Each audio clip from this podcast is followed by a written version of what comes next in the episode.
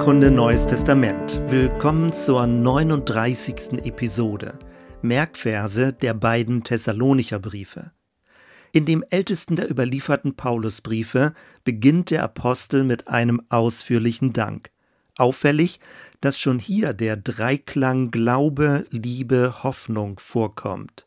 Eins, zwei und drei wir danken Gott alle Zeit für euch alle und gedenken euer in unseren Gebeten und denken ohne Unterlass vor Gott, unserem Vater, an euer Werk im Glauben und an eure Arbeit in der Liebe und an eure Geduld in der Hoffnung auf unseren Herrn Jesus Christus.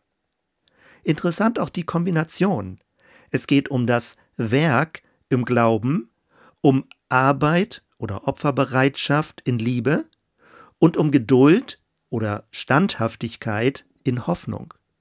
1.5 Denn unser Evangelium kam zu euch nicht allein im Wort, sondern auch in der Kraft und in dem Heiligen Geist und in großer Fülle. Auch hier spannend zu lesen, dass das Evangelium nicht bloß aus Worten einer Predigt besteht, sondern aus Kraftwirkung des Geistes und aus der Erfahrung der Fülle. In Kapitel 2 vergleicht Paulus die Arbeit seines apostolischen Teams mit der einer Mutter, kurz darauf mit der Rolle eines Vaters. 2.7 Wir sind unter euch mütterlich gewesen, wie eine Mutter ihre Kinder pflegt. 2.11 Denn ihr wisst, dass wir wie ein Vater seine Kinder, einen jeden von euch ermahnt, und getröstet und beschworen haben, euer Leben zu führen würdig vor Gott, der euch berufen hat zu seinem Reich und zu seiner Herrlichkeit. In Kapitel 3 finden wir einen Hinweis auf die Motivation, weshalb der Brief geschrieben wurde. 3.13 Damit eure Herzen gestärkt werden und untadelig sein in Heiligkeit vor Gott unserem Vater, wenn unser Herr Jesus kommt mit allen seinen Heiligen. Zu Beginn von Kapitel 4 lesen wir eine direkte Aussage zum Willen Gottes. 4.3 Denn das ist der Wille Gottes, eure Heiligung. Dieser Vers steht im Zusammenhang mit geheiligten Beziehungen und richtet sich gegen Unzucht. Einige Verse später treffen wir auf die berühmte Passage, die in der Regel bei Trauerfeiern am offenen Grab gelesen wird. 4, 15 bis 18 denn das sagen wir euch mit einem Wort des Herrn, dass wir, die wir leben und übrig bleiben bis zum Kommen des Herrn, denen nicht zuvorkommen werden, die entschlafen sind. Denn er selbst, der Herr, wird, wenn der Ruf ertönt, wenn die Stimme des Erzengels und die Posaune Gottes erschallen, herabkommen vom Himmel, und die Toten werden in Christus auferstehen zuerst. Danach werden wir, die wir leben und übrig bleiben, zugleich mit ihnen entrückt werden auf den Wolken, dem Herrn entgegen in die Luft. Und so werden wir beim Herrn sein alle Zeit. So tröstet euch mit diesen Worten untereinander. Das Kapitel 5 trägt in der Lutherbibel die Überschrift Leben im Licht des kommenden Tages. Auch wenn die Überschriften nicht zum überlieferten Text gehören, ist sie in diesem Fall sehr treffend und hilfreich. Das Grundgefühl des christlichen Lebens ist nicht von zunehmender Bedrückung und einer Stimmung des Weltuntergangs gekennzeichnet. Im Gegenteil, es ist ein Leben in Ausrichtung auf die aufgehende Sonne, auf Christus, ein Leben in der Morgendämmerung und des anbrechenden Tages. Es ist ein Leben im Kraftfeld der Auferstehung und mit der Hoffnung auf eine erneuerte Welt.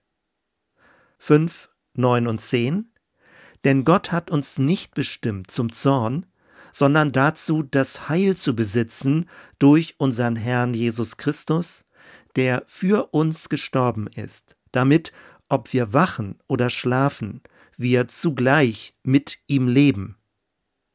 Und dann eine längere Passage mit kurzen praktischen Anweisungen. 5, 16 bis 24 Seid alle Zeit fröhlich, betet ohne Unterlass, seid dankbar in allen Dingen, denn das ist der Wille Gottes in Christus Jesus für euch. Den Geist löscht nicht aus, prophetische Rede verachtet nicht, Prüft aber alles und das Gute behaltet. Meidet das Böse in jeder Gestalt. Er aber, der Gott des Friedens, heilige euch durch und durch und bewahre euren Geist samt Seele und Leib unversehrt, untadelig für das Kommen unseres Herrn Jesus Christus. Treu ist er, der euch ruft, er wird's auch tun. Ganz ähnliche Ermutigung und Anweisung finden wir in der späteren Mönchsregel des Benedikt von Nursia. Der Benediktinerorden wurde 529 nach Christus gegründet. Die vielen daraus erwachsenen Klöster haben in beeindruckender Weise die Kultur in Europa geprägt. Wechseln wir nun in den zweiten Thessalonicher Brief. Paulus stellt heraus, wie wichtig es ist, sich an die überlieferten Wahrheiten zu halten. 2.15 So steht nun fest und haltet euch an die Überlieferungen, in denen ihr durch uns unterwiesen worden seid, es sei durch Wort oder Brief von uns. Zu Beginn von Kapitel 3 ein ermutigender Zuspruch zum Auswendiglernen.